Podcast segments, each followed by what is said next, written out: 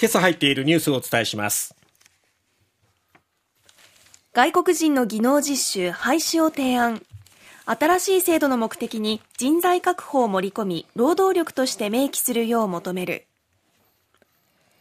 日銀上田総裁が就任後初の記者会見。現在の大規模な金融緩和を続けていくことが適当だと語る。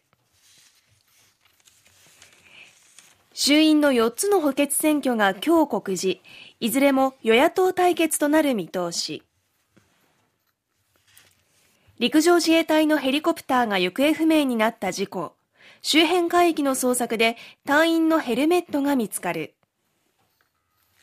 袴田事件の再審公判に向けた三者協議。検察側が立証方針を示さず3ヶ月の猶予を求める。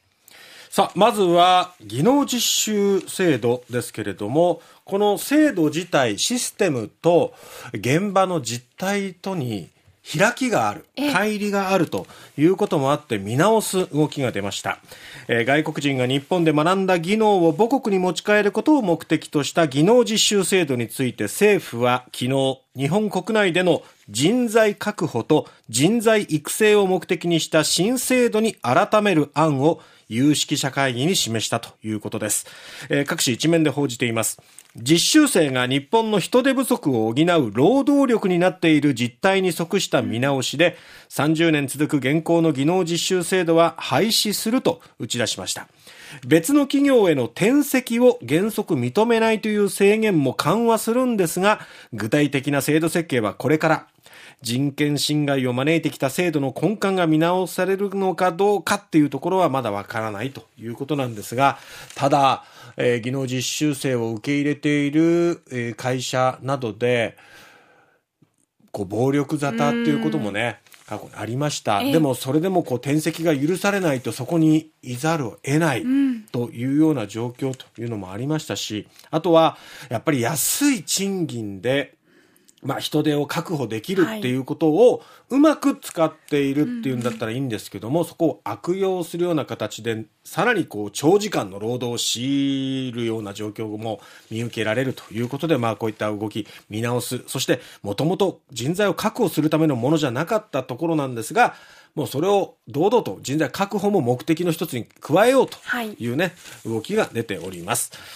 さて、日本銀行、上田和夫総裁が昨日の夜就任して初の記者会見を日銀本店で行いまして、現在の大規模な金融緩和について、続けていくのが妥当だと、えー、続けていくのが適当だと語ったということです。一方で、緩和策が長期化していることから、さらに緩和が必要な場合には、副作用に配慮しつつ、持続的な枠組みを探っていくと、修正の可能性を示唆しました。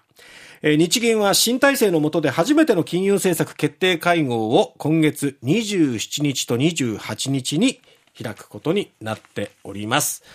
今後、上田総裁が今の政策をどう引き継いでいくのか、あとは、えー、黒田前総裁がやってきたこの緩和策に対して金融緩和について検証っていうところもね、必要なのかなと思います。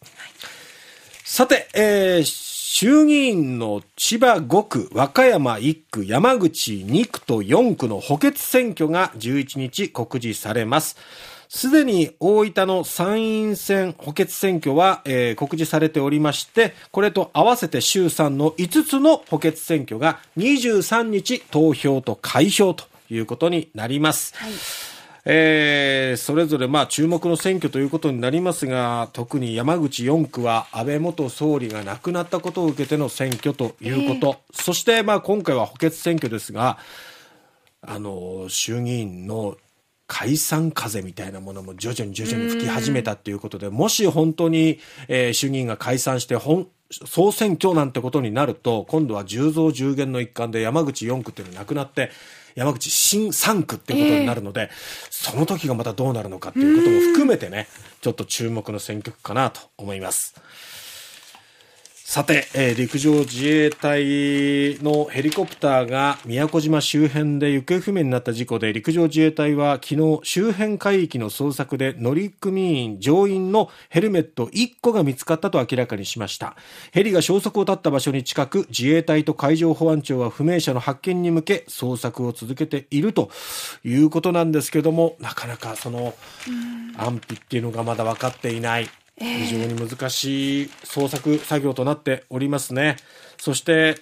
レーダーからこの機体の影が、機影が消えるまでの2分間に事態が急変したというふうに見られているんですが、一体何が起こったのかっていうところ、ここも非常にこれ難しい